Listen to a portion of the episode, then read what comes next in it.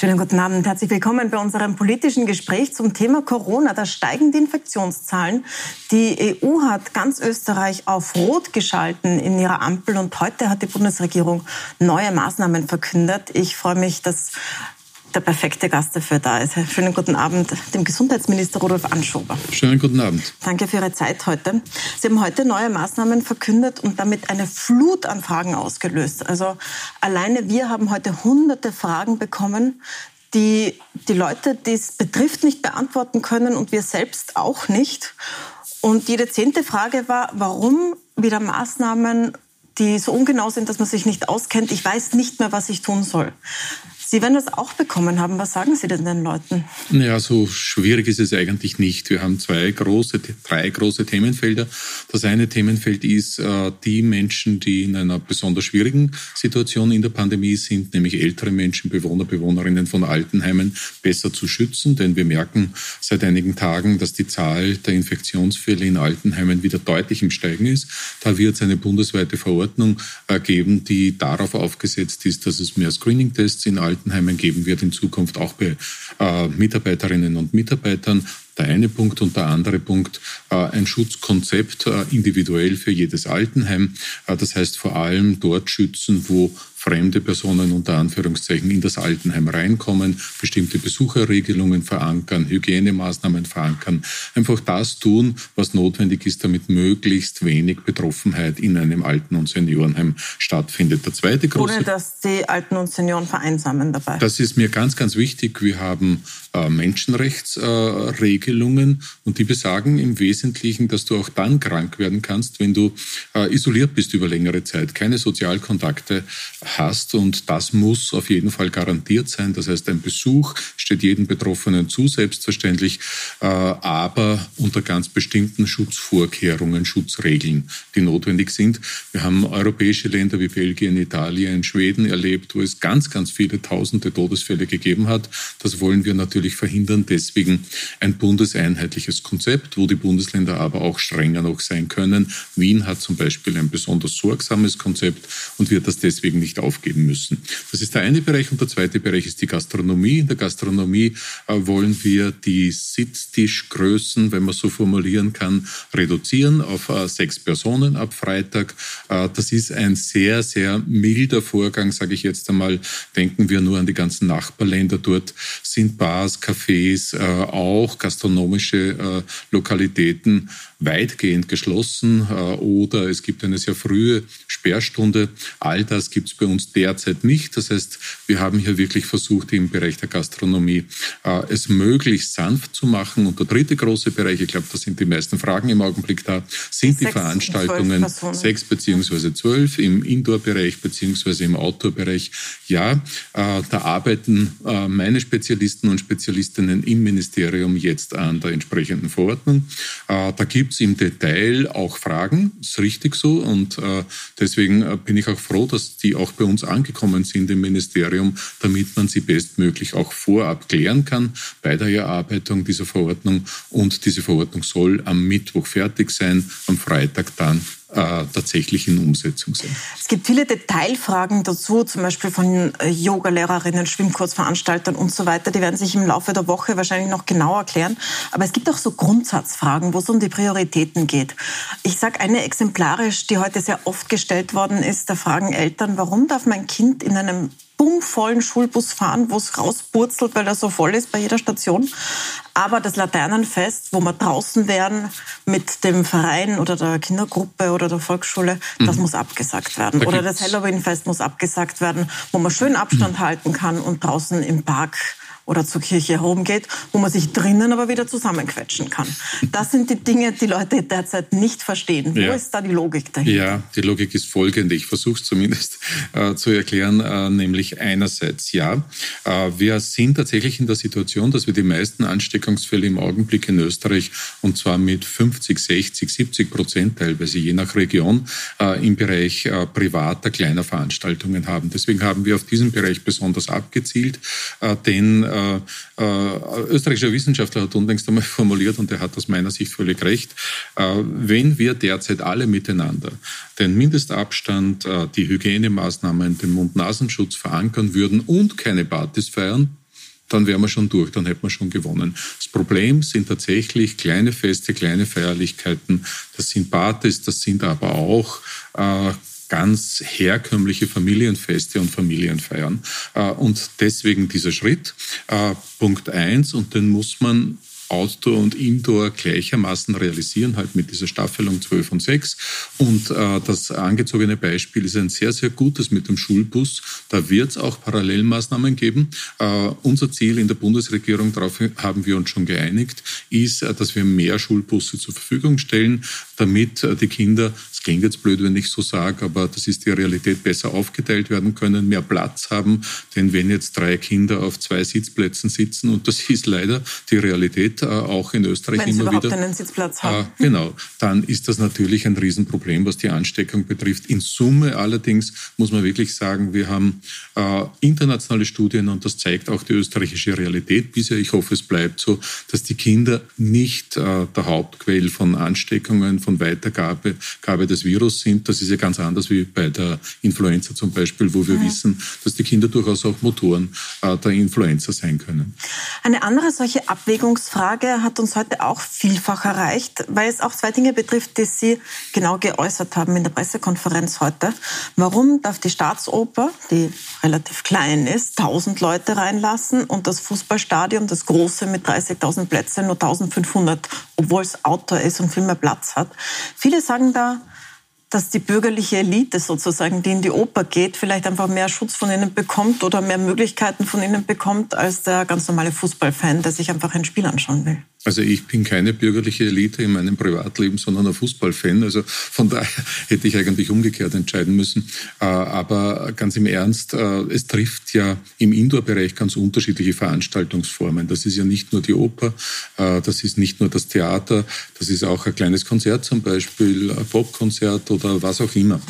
Und der Hintergrund, dass es überhaupt so beachtliche Größen gibt, das ist ja im internationalen Vergleich etwas Besonderes. Wo gibt es noch in Europa Veranstaltungen mit 1000 oder 1500 Menschen. Auch im Fernsehen kriegen wir mit, wenn wir uns etwa die deutsche Bundesliga ansehen. Vielfach sind das mittlerweile Geisterspiele. Äh, und äh, das wird noch viel stärker werden im Übrigen. Äh, auch bei Eishockey international vielfach ohne Publikum. Bei uns hat Publikum die Möglichkeit, warum dabei zu sein. Warum? Das ist ganz einfach definiert. Die haben Präventionskonzepte, sehr klare Vorbereitungen. Und bisher merken wir, dass es in diesem Bereich Bereichen äh, bei den Veranstaltungen mit einer klaren Sitzplatzstruktur, also wo man statisch äh, sich verhält, äh, de facto praktisch keine Ansteckungsfälle gibt und keine Schwierigkeiten. Also Sie sagen, um es ganz klar zu machen, Sie sagen, man soll Abstand halten, aber wenn jemand ins Theater gehen will oder ins Kino gehen will oder zu einem Fußballspiel, dann ja, dann soll er das machen. Trotz der Aufforderung, reduziert eure Kontakte überall, wo es geht. Ja, aber ich gehe nicht jeden Tag ins Theater, ich gehe auch nicht jeden Tag zum Fußballspiel. Aber unsere Logik ist ganz einfach jene, dass wir sagen, es muss auch in Zeiten der Pandemie dort, wo es kein Ansteckungsrisiko jetzt auf eine größere Art und Weise gibt, irgendwie die Möglichkeit geben, dass man sich noch unterhält, dass man halbwegs ein normales Leben noch führt. Äh, und deswegen werden wir nur dort reagieren, wo es tatsächlich Ansteckungsfälle gibt. Und solange das nicht der Fall ist, äh, wäre es, glaube ich, nicht angebracht, dass wir das alles zerstören würden. Äh, ich weiß, dass ein Fußballfan sich gern einmal in der Woche das Fußballspiel anschaut und äh, dass das für viele zum Leben irgendwie dazugehört, dass ein Musikfan gerne mal äh, sich ein Konzert anschaut oder anhört und wenn dort den Regeln entsprechend gehandelt wird und neu kommt ja der Mund-Nasenschutz dazu, auch bei den Großveranstaltungen, auch im Fußballstadion, wird manche auch nicht freuen, aber wir wissen, schreien, singen, so wie man es halt tut bei einem Fußballspiel, äh, das äh, verursacht sehr, sehr viel Risiken und deswegen der Mund-Nasenschutz dazu, im Übrigen auch in der Oper oder in anderen Indoor-Veranstaltungen, äh, die so möglich sind. In der Gastronomie sind derzeit diese Schilde sehr üblich, entweder so durchsichtige Schilde, die so runtergehen, wo man quasi unten rausatmet, oder überhaupt so Kindschilde, die sehr klein sind. Das ist ja total verständlich, dass für die Kellnerinnen und Kellner. Das ist ein harter Beruf, habe ich auch lang gemacht. Also ich weiß, ich verstehe das, warum die das machen wollen, aber ähm, es haben viele erwartet, dass sie das heute verbieten, weil es ja Studien gibt, dass das nichts nützt. Ich habe jetzt auch das Video mitgebracht von dieser Universität in Florida, die das ausprobiert hat mit einer Puppe und diese Aerosole. Vielleicht spielen wir das kurz ein. Hm, spannend. Da sieht man, wie diese Puppe, die da verwendet worden ist, ausatmet mit einem Face Shield, also mit so einem Schild und wie die Partikelchen, also die kleinen Tröpfchen, einfach recht ungehindert sich im Raum verbreiten. Das ist eigentlich nicht mehr viel Unterschied dazu, wie wenn sie einfach so ausgeatmet hätte. In dem Fall eine Puppe mit kleinen Partikelchen. Deswegen haben heute viele erwartet, dass sie das verbieten werden. Warum haben sie es nicht gemacht? Erstens total interessant. Ich sehe die Aufnahmen das erste Mal. Das ist aus äh, Florida von einer technischen Universität. Okay. Äh, und natürlich bin ich da ein bisschen hin und her gerissen. Sie haben es schon formuliert, für einen Kellner, für eine Kellnerin, für einen Friseur, für eine Friseurin, das sind so die Hauptberufsgruppen, äh, die diese Gesichtsschilder in erster Linie verwenden ist es, finde ich, eine extreme Belastung, acht, neun, zehn, zwölf Stunden äh, mit einer Maske zu arbeiten. Die ist geschlossen. Natürlich ist da das Atmen noch ein bisschen schwieriger äh, und das ist eine enorme Anstrengung. Auf der anderen Seite muss äh, dieser Schutz etwas bewirken und etwas nützen. Wir haben uns deswegen dazu entschieden, dass wir jetzt noch einmal eine Sammelstudie machen. Das heißt, alles, was es bisher in der letzten Zeit an aktuellen Studienerhebungen gegeben hat, noch einmal zusammenfassen, Daten schauen, ob es einen klaren Mainstream gibt, ob genau diese Belege, äh, die da in diesem Video dargestellt wurden, ob die von der Wissenschaft generell geteilt werden und erst dann zu entscheiden, weil wenn es nicht unbedingt, ja, die nächsten Tage, wenn es nicht unbedingt äh, notwendig ist, dann möchte ich das den Mitarbeiter und Mitarbeiterinnen ersparen können. Wenn es aber nichts bringt äh, und wenn der Face Shield kein Schutz ist für die anderen und für mich selbst als Betroffener, ja, dann werden wir diesen Schritt wohl gehen müssen. Da können Sie es ja verordnen im privaten Bereich, wo Sie ja sagen, dass die meisten Ansteckungen stattfinden. Da können Sie es nicht. Also der Staat hat nicht die Möglichkeit, in private Wohnungen reinzuschauen. Das ist heute wieder so ein bisschen halb verschwiegen worden bei der Pressekonferenz, durch Nachfrage dann aber doch klar geworden. Man kann nicht die Polizei rufen, wenn man vermutet, dass bei den Nachbarn sieben Leute sind statt Nein, sechs. das wäre auch meine Bitte. Die Polizei wird auch nicht in die Wohnung hineingehen das wäre auch, auch meine Bitte, strafen. das nicht das zu nicht. tun. Wir leben in keinem Land, wo man den anderen denunziert äh, und es ist rechtlich nicht untersagt und deswegen kann es auch nicht kontrolliert werden. Und ich finde, das ist gut, dass wir ein derartiges Grundrecht haben. Da brauchen Sie die Mithilfe der Bevölkerung, damit das klappt. Die war da im Frühjahr, also da haben ja wirklich alle zusammengehalten und gesagt, gut, wir halten jetzt die Füße still im Interesse aller. Es gibt jetzt so eine gewisse Pandemiemüdigkeit, mhm. auch weil man das Vertrauen der Bevölkerung mit einigen Hin- und Her-Entscheidungen zumindest auf die Probe gestellt hat, bei einigen sogar verspielt hat. Aber vielleicht zur erste Frage, wie, wie, wie geht es denn Ihnen? Sind Sie auch pandemiemüde inzwischen? Geht es Ihnen auch so auf die Nerven? Naja, es würde mich nicht wirklich stören, wenn die Pandemie bald vorbei sein würde. Aber so geht es uns doch allen. Ja. Äh, einerseits, äh, weil natürlich alle Sorgen haben und weil es ein Risiko ist. Und andererseits, weil wir doch auf vieles alle miteinander verzichten müssen, äh, was liebgewordene Gewohnheiten sind. Äh, und äh, deswegen ist es doch nachvollziehbar, dass man müde ist nach so vielen Monaten. Das sind jetzt neun Monate und dazu kommt. Und da habe ich überhaupt kein Verständnis, muss ich ganz offen sagen, dass es auch ähm, Corona-Verharmloser gibt, um es vorsichtig zu formulieren, die schon sehr, sehr viele Menschen verunsichern. Ich halte das wirklich für verantwortungslos, weil wir mittlerweile wissen, gestern zum Beispiel einen alten Mitarbeiter von mir getroffen, äh, den ich jetzt Monate hindurch nicht gesehen habe. Und ich sage zu ihm, habe dich jetzt lang nicht gesehen, wo warst du denn die ganze Zeit? Und er sagt zu mir, er war fünf Monate Corona-krank, er und seine Frau, äh, und hat mir dann erzählt in allen Details, wie verheerend das für ihn gewesen ist. Also das kann eine ganz, ganz schwere Krankheit sein äh, und mit der ist nicht zu spaßen. Die müssen wir wirklich ernst nehmen. Auch wenn wir müde sind äh, in der Situation, ist es wirklich notwendig, sich jetzt noch einmal wirklich zu einer gewissen Konsequenz äh, durchzuringen, zu einer Konsequenz, die uns allen schützt. Das ist eine Frage der Solidarität, denn äh, das äh, oft Unverständliche ist ja, äh, dass du nicht nur dich selbst schützt äh, mit einem vorsichtigen Vorgehen, etwa mit einem Mund-Nasenschutz, sondern auch den anderen. Und äh, in der Vergangenheit ist uns immer wieder gesagt worden, ähm, es geht uns dann besser, wenn es dem anderen schlechter geht. Und das war immer ein Unsinn. Denn es geht mir dann immer besser, wenn es auch dem anderen besser geht. Aber bei der Krise, bei dieser Pandemie ist es so ganz unmittelbar spürbar. Dann, wenn es dem anderen gut geht, wenn sich der schützen kann, äh, dann schützt er auch mich und ich schütze mit meinem Verhalten auch den anderen. Das heißt, das ist Solidarität, um die es geht. Und es geht um Zusammenhalt in unserer Gesellschaft. Und ich hoffe wirklich sehr, dass diese großartige Stimmung, die wir im Frühling gehabt haben, mhm. jetzt, wo die Leute merken, es wird wieder ganz ernst, äh, wir stehen vor der zweiten ganz großen Herausforderung, Herausforderung, dass jetzt diese Grundstimmung wieder kommt. 90 Prozent haben sie ja eh. Äh, aber wenn nur 4, 5 Prozent nicht mittun oder bewusst das Gegenteil machen, dann kann es schon ziemlich problematisch werden. Jetzt ist ja im Frühjahr, ähm, hat man Bilder vor Augen gehabt von aufgestapelten Särgen in Bergamo zum Beispiel. Man hat gesehen, was in New York los ist. Und es ist auch in Österreich sehr viel mit Angst operiert worden. Das ist ihnen seither sehr viel vorgeworfen worden, die Verbreitung von Angst. Es ist in Österreich dann nicht so schlimm gekommen, kann man jetzt sagen, weil weil sich die Leute so stark daran gehalten haben.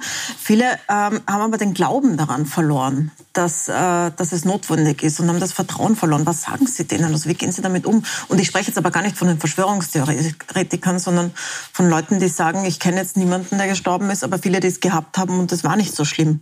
Oder Leute, die ganz simpel dieselben Zahlen wie Sie zitieren und sagen, warum schauen wir auf die Infektionszahlen mit den positiven Fällen, wo wir doch wissen, dass viele von denen nicht mal krank sind und in der Intensivstation wir überhaupt kein Problem haben. Warum dann strengere Maßnahmen? Was sagen Sie denen? Naja, einerseits zwei Zahlen. Das eine ist die Zahl 40 Millionen. Heute haben wir weltweit die Zahl von 40 Millionen bestätigten Fällen überschritten. 40 Millionen Menschen. Äh, und äh, die zweite Zahl ist 1,1 Millionen. Wir haben 1,1 Millionen Todesfälle mittlerweile. Und wir haben ganz, ganz viele Menschen, äh, die sehr wohl sehr, sehr stark erkrankt sind. Und das Grundziel ist ja von uns, und deswegen waren wir ja in der ersten Etappe diese Herausforderung wirklich erfolgreich, dass wir möglichst wenig Todesfälle, möglichst wenig Erkrankungsfälle haben und gleichzeitig drittens einen zweiten Lockdown verhindern wollen auch aus wirtschaftlichen Gründen heraus, weil das einfach verheerend wäre für unsere Wirtschaft. Und deswegen lieber jetzt ein bisschen gravierendere Maßnahmen, äh, die nicht angenehm sind, das ist mir völlig klar, äh, aber um das große Ziel, um diese drei großen Ziele tatsächlich zu erreichen. Aber Sie haben jetzt gerade vorher gesagt, in der Intensivstation sind wir weit entfernt von einem ja. Problem. Also wir haben jetzt 20 Prozent Auslastung. Wann ist der Punkt, wo Sie sagen, jetzt ist die Auslastung da, da muss man alle Bremsen ziehen, weil sonst müssen wieder Operationen verschoben werden oder so? Ähm. Und wann erwarten Sie, bei welcher Infektionszahl erwarten Sie den? Naja, das ist recht schwierig äh, zu kalkulieren aus mehreren Gründen. Unter anderem, weil wir derzeit schon merken, und das ist eine sehr gute Nachricht, äh, dass derzeit die Zahlen der Hospitalisierten, also jener Menschen, die im Spital behandelt werden müssen oder sogar in der Intensivstation behandelt werden müssen, die ist derzeit nicht so stark steigend wie die Infektionszahl. Und das ist mhm. gut. Äh, das heißt, die Kurve ist flacher. Das könnte ein Indiz dafür sein, äh, dass wir weniger schwere Erkrankungsfälle haben im Augenblick. Das könnte aber auch nur damit zusammenhängen, dass wir deutlich jüngere positiv Getestete haben als im Frühling. Wir sind derzeit bei einem Durchschnittsalter von gut 40 Jahren. Im Frühling, im April waren wir bei 59 Jahren. Äh, ältere Menschen sind anfälliger äh, in der Situation. Äh, das wäre möglicherweise positiv. Zweite Geschichte, und das ist wichtig fürs Verständnis, wir haben rund 700 Intensivplätze in den Spitälern in Österreich reserviert für, für die Corona-Behandlung. Das ermöglicht, dass alle, die sonst äh, einen dringenden medizinischen Behandlungsbedarf haben, gut behandelt werden können. Jetzt sind wir derzeit bei rund 20 Prozent dieser 700 Betten, die derzeit belegt sind in den Intensivstationen. Das heißt, wir haben schon noch deutlich, deutlich Luft nach oben. Äh, und deswegen sage ich auch immer, wir brauchen wirklich dieses, Bewusstsein dafür, dass wir ein starkes, gutes, tolles Gesundheitssystem haben. Und das müssen wir uns auch äh, erhalten. Das heißt, wir haben noch 80 Prozent Luft. Ähm, das heißt, wenn man hochrechnen würde, wären das 6.000, 7.000 Infektionsfälle, äh, die äh, dann äh, dazu führen könnten, äh, dass wir diese 700 Betten tatsächlich auslassen. Also bei 6.000 bis 7.000 pro Tag? Ja. Und das Gibt es da so was in einem Plan? Sie haben letzte Woche gesagt, Sie haben Maßnahmen in der Schublade, aber Sie sagen nicht, welche sie sind. Das hat viele sehr verstört oder verärgert. Ja, ja, sagen, ich weiß. Weil Sie das Gefühl gehabt haben, Sie werden da wie Kinder behandelt und ähm, in den Volksschullehrhaftigkeit. Nein, das war nicht die, die Übung. Ich wollte einfach sagen, wir sind vorbereitet für unterschiedliche Eventualitäten und ich kann doch nicht jedes Detail, jede Eventualität, die es gibt, äh, jetzt am Tisch legen. Das würde die Leute total verwirren in der Situation, äh, sondern äh, das Signal ist ganz einfach, es wird uns nichts überraschend erwischen, weil wir Szenarien haben, für die wir vorbereitet sind und das ist doch das Mindeste an Professionalität. Ich hoffe, das ist weltweit so. Aber Sie können es schon, weil Sie haben es ja schon gemacht, als die Ampel eingeführt wurde, die ein recht transparentes Mittel ist, um zu sagen, wie schwer ist das Infektionsgeschehen und wie ist die Lage. Da gibt es ja nachvollziehbare Kriterien. Ähm, da gab es am Anfang ja auch Maßnahmen dazu. Die sind dann einfach plötzlich von der Website verschwunden. So schnell, dass viele von uns nicht mal mehr Screenshots mehr machen konnten. Wir können jetzt nicht mal mehr nachschauen, was wäre denn vorgesehen nee, gewesen. Kann ich übermitteln, ist kein Problem. Ja, bitte. Eigentlich soll es ja für alle sichtbar sein. Warum passiert sowas? Also das, das ist ja was, was Vertrauen nicht gerade stärkt. Wenn mhm. da eine Ampel kommt, dann kommt sie wieder weg, dann kommen die Maßnahmen, dann ist die Ampel plötzlich nicht mehr verbindlich, dann kommen plötzlich bundesweite Maßnahmen, obwohl das ja für regionale Maßnahmen gewesen wäre. Das vermittelt ein Bild eines Schlingerkurses, vermittelt, dass die Regierung auch untereinander uneinig ist. Nein, ist es nicht. Ähm aber ich verstehe den Eindruck schon. Äh, da hat es äh, zwei Kurskorrekturen, zwei Veränderungen gegeben. In dem Punkt, das ist äh, korrekt dargestellt, korrekt zitiert.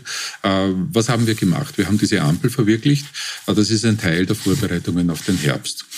Und die Ampel funktioniert hervorragend im Übrigen. Die Risikobewertung durch die Corona-Kommission höchst professionell. Bin sehr, sehr froh, dass wir die haben. Warum?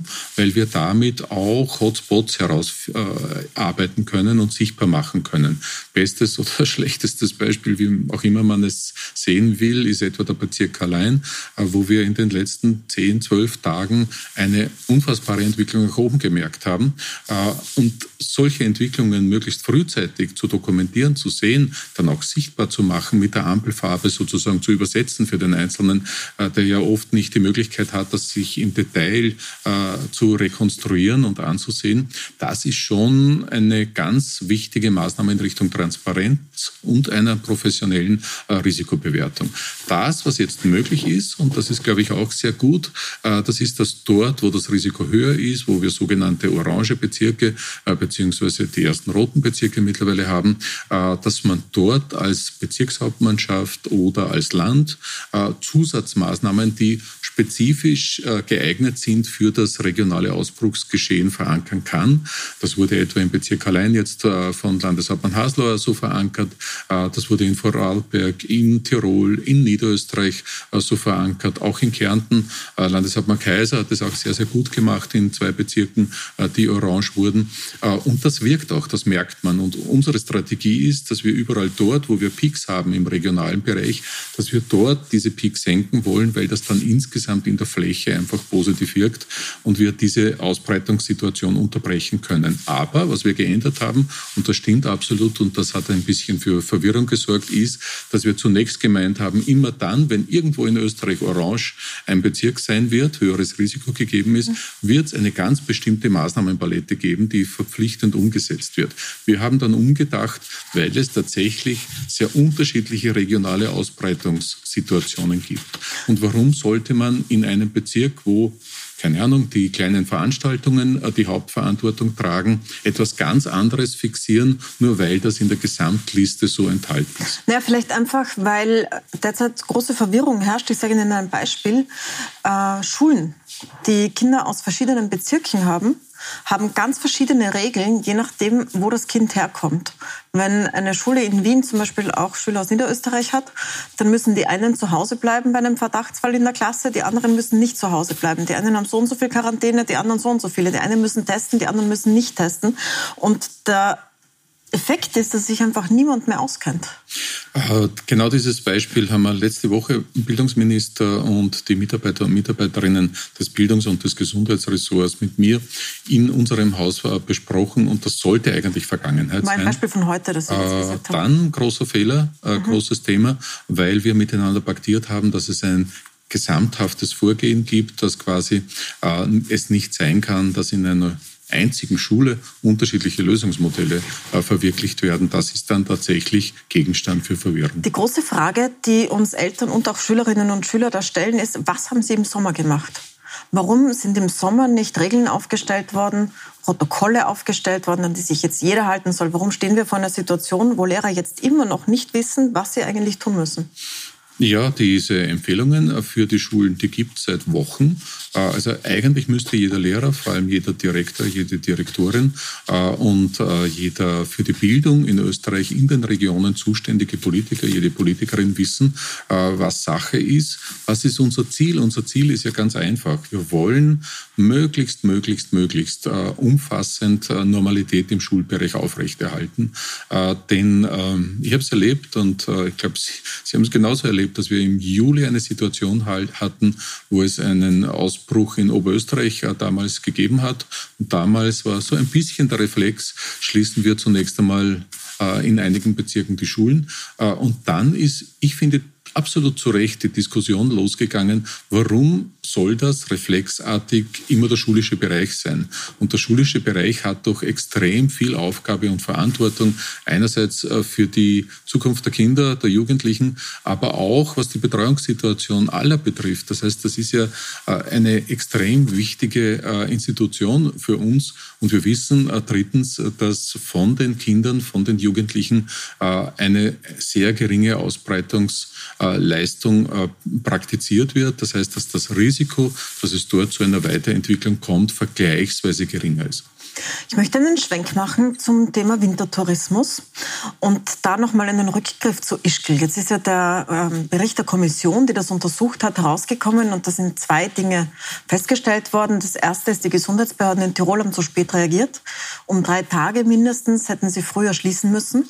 Und zweitens, die Vorgangsweise der Bundesregierung, per Pressekonferenz die Quarantäne im Bad Nauntal und am Arlberg, also in St. Anton am Arlberg zu verkünden, hat zu einer total ungeordneten Abreise geführt und damit ist das Virus nicht nur in ganz Deutschland, eigentlich in ganz Europa eingezogen. Sehr, sehr viele, ein großer Teil der Fälle in Deutschland zum Beispiel gehen darauf zurück, dass viele Leute aus Ischgl da noch abgereist sind. Jetzt habe ich mir heute diese Pressekonferenz nochmal angesehen, wo der Bundeskanzler das verkündet und die Maßnahmen verkündet die dann nicht so eingehalten wurden, sondern es sind einfach alle abgereist, auch die Österreicher, auch die Mitarbeiter und Mitarbeiterinnen. Da sind Sie daneben gestanden. Wenn Sie an das zurückdenken, was war denn Ihre Verantwortung in diesen Tagen? Wo, wo haben Sie als Gesundheitsminister mit den Behörden falsch gearbeitet, mit der Regierung falsch gearbeitet?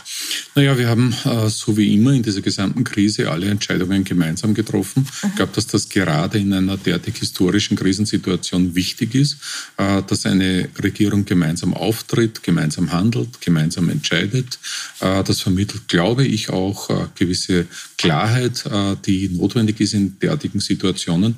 Und so ganz, wie ich das im Bericht oder in der Darstellung des Berichtes gehört habe, stimmt das ja nicht, denn äh, wir hatten, und ich habe das letzte Woche bei einer äh, parlamentarischen Anfrage der NEOS auch im Parlament darstellen können, wir haben ja in der Früh dieses Tages, ich glaube es war der 13. März, wenn ich richtig in Erinnerung es habe, hatten wir eine Videokonferenz unter anderem mit dem Land Tirol, auch mit anderen Bundesländern.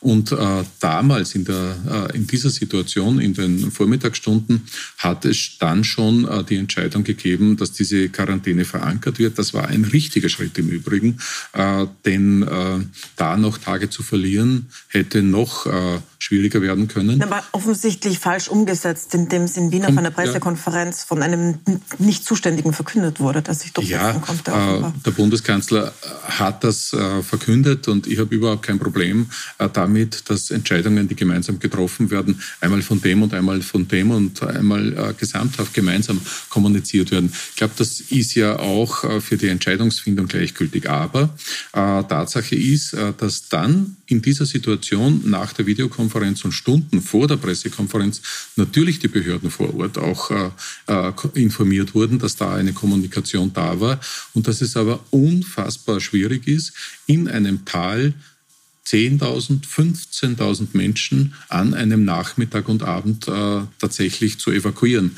Äh, Ich glaube, dass das auch nicht besser gelaufen wäre, wenn man es Tage vorher schon vorbereiten hätte können. Wir ja, man hätte zumindest die Namen sich aufschreiben können und die Gesundheitsbehörden in Deutschland zum Beispiel kontaktieren passiert. können oder dafür sorgen, dass so wie es ja vorgesehen war, die Mitarbeiter auch wirklich da bleiben und versorgt werden. Äh, die äh, Behörden in Deutschland sind informiert worden. Das ist über das äh, Robert Koch Institut gelaufen.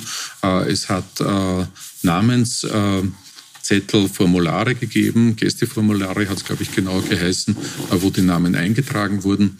Äh, aber zu sagen, äh, ich kann eine geordnete Abreise in einer derartigen Krisensituation zustande bringen. Ich weiß nicht, ob das mit einer tagelangen Vorbereitung funktioniert hätte. Sei es drum, werden wir nicht mehr klären können, aber wir können daraus lernen. Und das ist das Entscheidende. Und deswegen habe ich mit dem Landeshauptmann Platter auch paktiert, dass wir uns Detail für Detail gemeinsam Gesundheitsministerium und Land Tirol auch ansehen und uns überlegen, was können wir in einer nächsten Situation besser machen, was lernen ja, wir daraus. Könnte. Die kann jederzeit auch wiederkommen äh, und äh, wie kann das zum Beispiel auch in einen neuen, jetzt in Umsetzung, in Erarbeitung befindlichen neuen österreichischen Pandemieplan äh, äh, eingebaut werden, damit man in der Zukunft weiß, Situation X tritt ein und ich weiß, wie ich zu reagieren habe, was da die besten Lösungsansätze sind. Es ist heute ein Papier vom Rotkreuz-Chef Gerhard Feutig aufgetaucht, dass die Ängste, die man so hat zum Wintertourismus, nämlich dass da die Wirtschaft wichtiger genommen wird als die Gesundheitsversorgung, das sind Ängste, die viele haben, gerade in den Tourismusgebieten,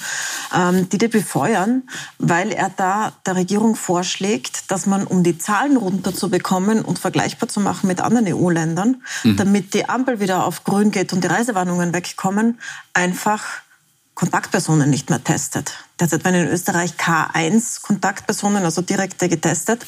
Er schlägt vor, das soll man nicht mehr machen. Ähm, was sagen Sie zu diesem Vorschlag, dass man einfach weniger testet, um weniger Fälle zu haben und den Tourismus zu ermöglichen? Also ich kenne den Gary Feutig mittlerweile sehr, sehr gut. Er hat enormes geleistet in den letzten Monaten während der Pandemie. Äh, auch mich persönlich vielfach gut beraten. Bin sehr froh darüber, dass es ihn gibt.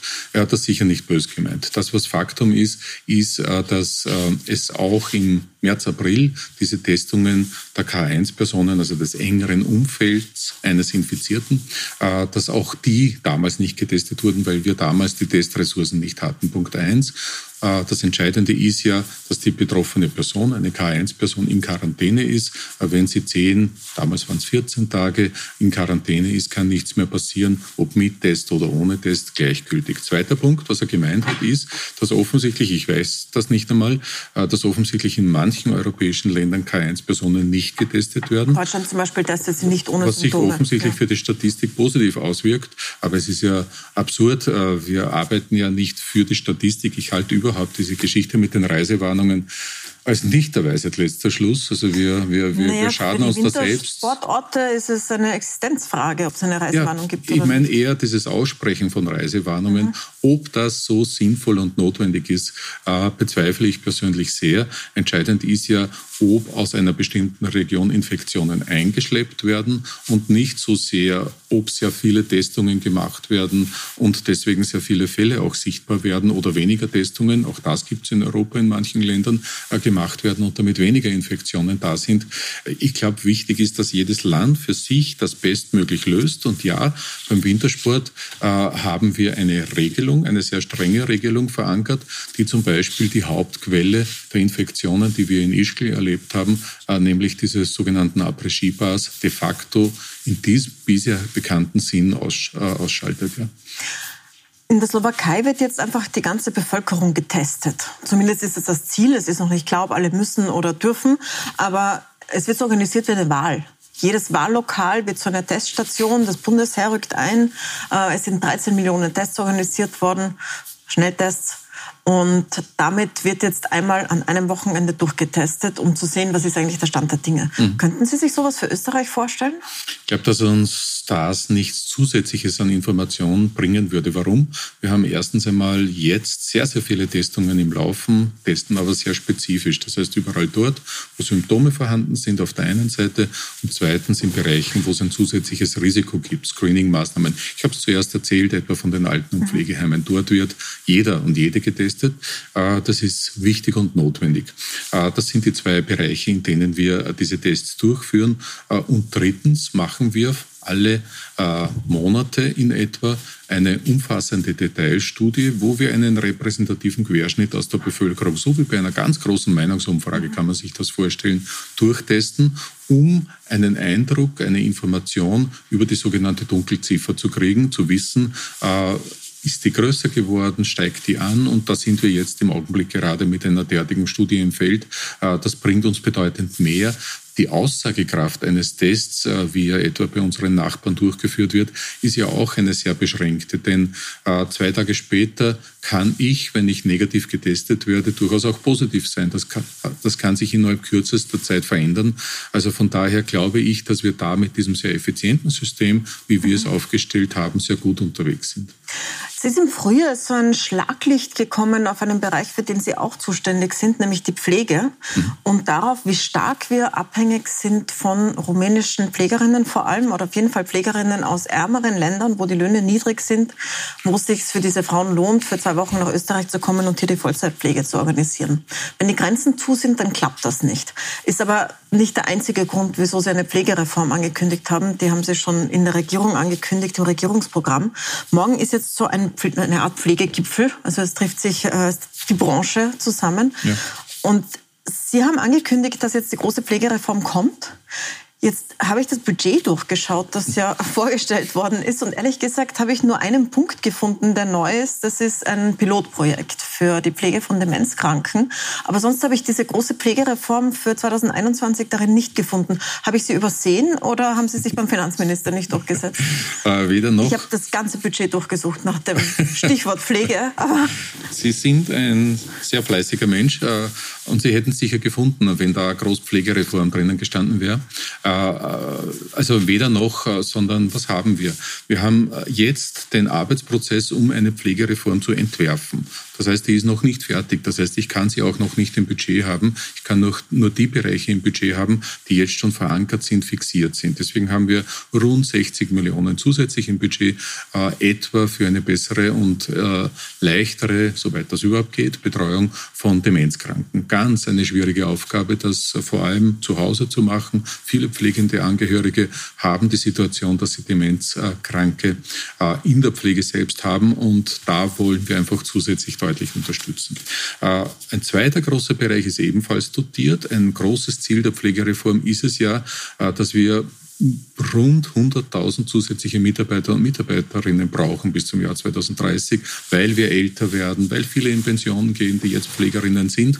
Äh, und äh, da müssen wir, und das ist ein Geschenk in Wirklichkeit, in der Situation, wo wir jetzt Arbeitsplatzängste haben, gibt es eine Branche, die 100.000 Menschen sucht. Eigentlich großartig. Und deswegen wird das ein großes Ziel der Arbeitsstiftungen sein, die in den nächsten Wochen zu arbeiten beginnen. Mein persönliches Ziel ist, dass wir da 3.000, 4.000, 5.000 zusätzliche Pflege Pfleger und Pflegerinnen umschulen können. Bisherige Arbeitslose, ich habe jüngst ein Beispiel, das großartig ist, gefunden, äh, nämlich ein erstes kleines Pilotprojekt, gibt es etwa beim äh, Flugzeug äh, Zulieferer FACC.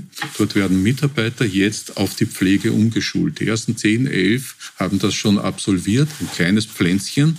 Das zeigt, in welche Richtung es gehen soll. Dann die Pflege als Zukunftsjob und das ist dotiert. Das ist auch finanziell mhm. dotiert, aber nicht in meinem Budget, sondern im Budget der Arbeitsministerin. Das heißt, 2021 kommt sie nicht, sondern Sie konzipieren sie erst. Was klar wird, gerade bei diesem Beispiel von FACC, diese Leute werden nicht für dasselbe Geld arbeiten wie eine rumänische Pflegerin, die einfach ein anderes Lohnniveau in ihrem Land hat und dass sich das sozusagen unter Anführungszeichen antun kann, dass sie für sehr geringe Löhne arbeitet. Wenn da jemand, der davor bei einem Flugzeugbau, äh, Flugzeughersteller war, in die Pflege wechselt, dann wird er das zu solchen Löhnen einfach nicht machen. Man kann die Leute ja nicht zwingen. Und es ist ein wahnsinnig anstrengender Job. Hohe Burnout-Raten, schwierige Arbeit, auch mit Demenzkranken, wie Sie es gesagt haben. Wie viel Geld braucht es denn wie stark müssen die Löhne steigen, damit das auch funktioniert? Mhm. Damit die Leute nicht einfach nach drei Monaten wieder aufhören und sagen, das ist einfach zu viel Arbeit für das wenige Geld. Naja, ähm, Beides stimmt aus meiner Sicht. Einerseits ist es ein großartiger Beruf. Ich habe selbst vor ein paar Jahren schon länger aus äh, als Zivildiener in einem Seniorenheim gearbeitet und war dort in der Pflege neun Monate tätig. Und die haben mit zu den schönsten Monaten meines Lebens gehört. Ähm, es war eine großartige Erfahrung.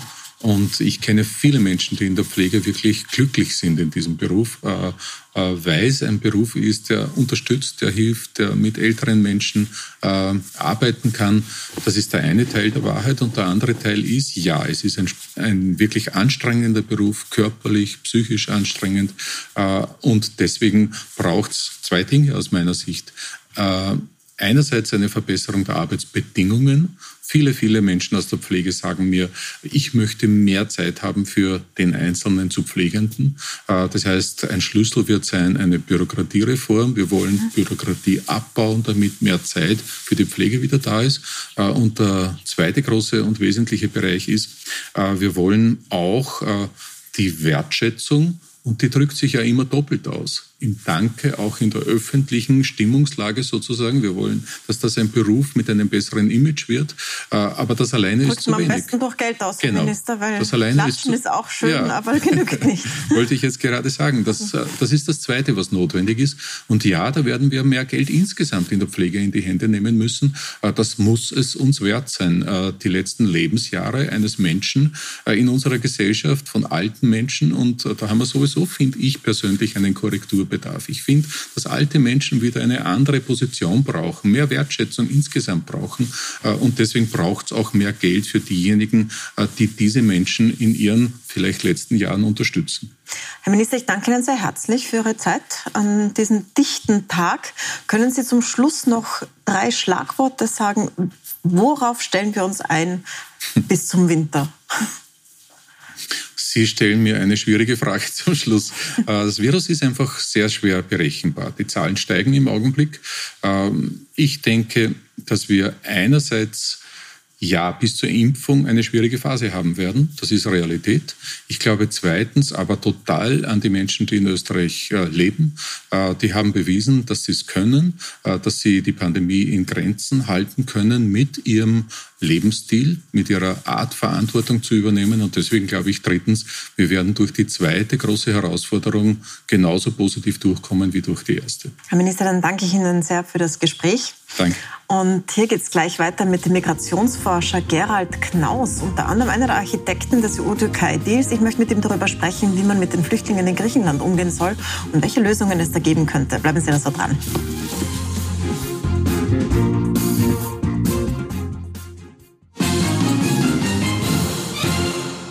Willkommen zurück zu unserer politischen Gesprächssendung. Mein Gast ist jetzt Gerald Knaus, er ist Migrationsexperte, ähm, kommt vom ESI, äh, von der European Stability Initiative und hat ein neues Buch geschrieben. Das heißt, welche Grenzen brauchen wir zwischen Empathie und Angst, Flucht, Migration und die Zukunft von Asyl? Ich habe Ihnen das da hergestellt. Ich empfehle es Ihnen.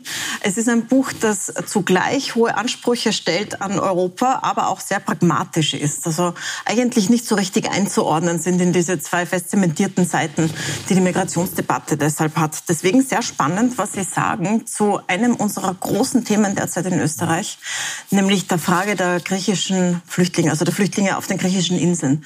War ein großes Thema im Wiener Wahlkampf.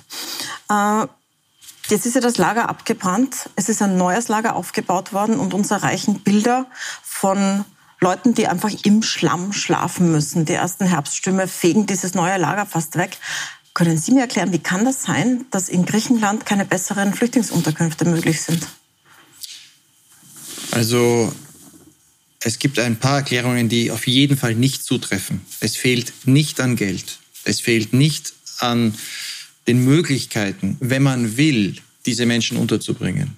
In den letzten drei Monaten sind 1100 Menschen auf diese, alle diese Inseln gekommen. Also sehr, sehr wenige. Die einzige Erklärung für diese Zustände, die vorhersehbar waren und jeder Experte hat dieses Lager schon vor Wochen gesehen, dieses neue Lager und gesagt, das ist nicht winterfest, das ist nicht windfest, das ist nicht wetterfest, das wird eine Katastrophe. Und auf anderen Inseln ist die Situation noch schlimmer. Auf Samos sind fünfmal mehr Menschen derzeit als Plätze sind. Die einzige Erklärung ist, dass das ein Ziel hat, nämlich den Menschen ein Signal zu senden, in der EU geht es euch schlechter, als in Afghanistan, in der Türkei oder im Libanon. Abschreckung. Ist das rechtlich okay für einen europäischen Staat, auf dem Rücken von Menschen dort ein Signal senden zu wollen? Können die nicht besser einen Fernsehspot dort schalten? Naja, das, äh, der Europäische Menschenrechtsgerichtshof hat Urteile getroffen, schon im April dieses Jahres, Das Problem dabei ist, die wenigen, die es geschafft haben, bis nach Straßburg zum Menschenrechtsgerichtshof zu kommen, denen hat der Menschenrechtsgerichtshof gesagt, die müssen sofort evakuiert werden aus Lesbos. Die Situation ist menschenunwürdig. Aber das waren acht. Die anderen 30.000 damals blieben zurück. Das heißt, es ist ohne jeden Zweifel ein permanenter Rechtsbruch, sowohl des griechischen als auch des europäischen als auch des internationalen Rechts. Aber äh, das ist meine Warnung schon seit langem. Wenn es nicht gelingt, Wege zu finden, humane Grenzen zu haben, also Kontrolle über irreguläre Migration, die zu reduzieren, mit mehrheitsfähigen Vorschlägen, wo dann auch die Mehrheit der Griechen, die Mehrheit der Österreicher, die Mehrheit der Deutschen und hoffentlich die meisten europäischen Länder sagen, okay, wir unterstützen das, wir wollen nicht Menschen schlecht behandeln. Wenn uns das nicht gelingt, dann ist die Alternative schon seit vielen Jahren die, die Viktor Orban 2015 vorgeschlagen hat, nämlich Abschreckung durch schlechte Behandlung. Und damit setzen wir die Flüchtlingskonvention aus und unsere Werte aufs Spiel. Jetzt gibt es ja doch europäische Länder, die da was tun wollen.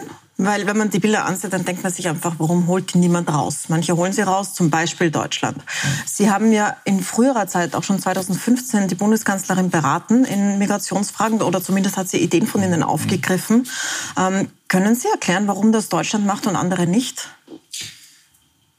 Also ich glaube, eines, eine der interessantesten Feststellungen in Deutschland ist, dass das quer über die Parteien geht. Mit Ausnahme der AfD ich kenne äh, FDP-Minister auf Länderebene, Nordrhein-Westfalen, der FDP-Integrationsminister sagt, wir müssen helfen. Äh, CDU, CSU-Politiker, SPD, Grüne, quer, auch das rot-rot-grüne Berlin, quer durch die politischen Lager sagen die Menschen, wir wollen nicht unsere Empathie unterdrücken. Das Problem äh, ist, dass wir gleichzeitig natürlich auch eine Antwort brauchen auf das, was ich in Österreich immer höre von Politikern der Regierung wenn wir da ein paar Kinder holen oder wenn wir da ein paar Menschen holen, was passiert dann? Kommen dann mehr?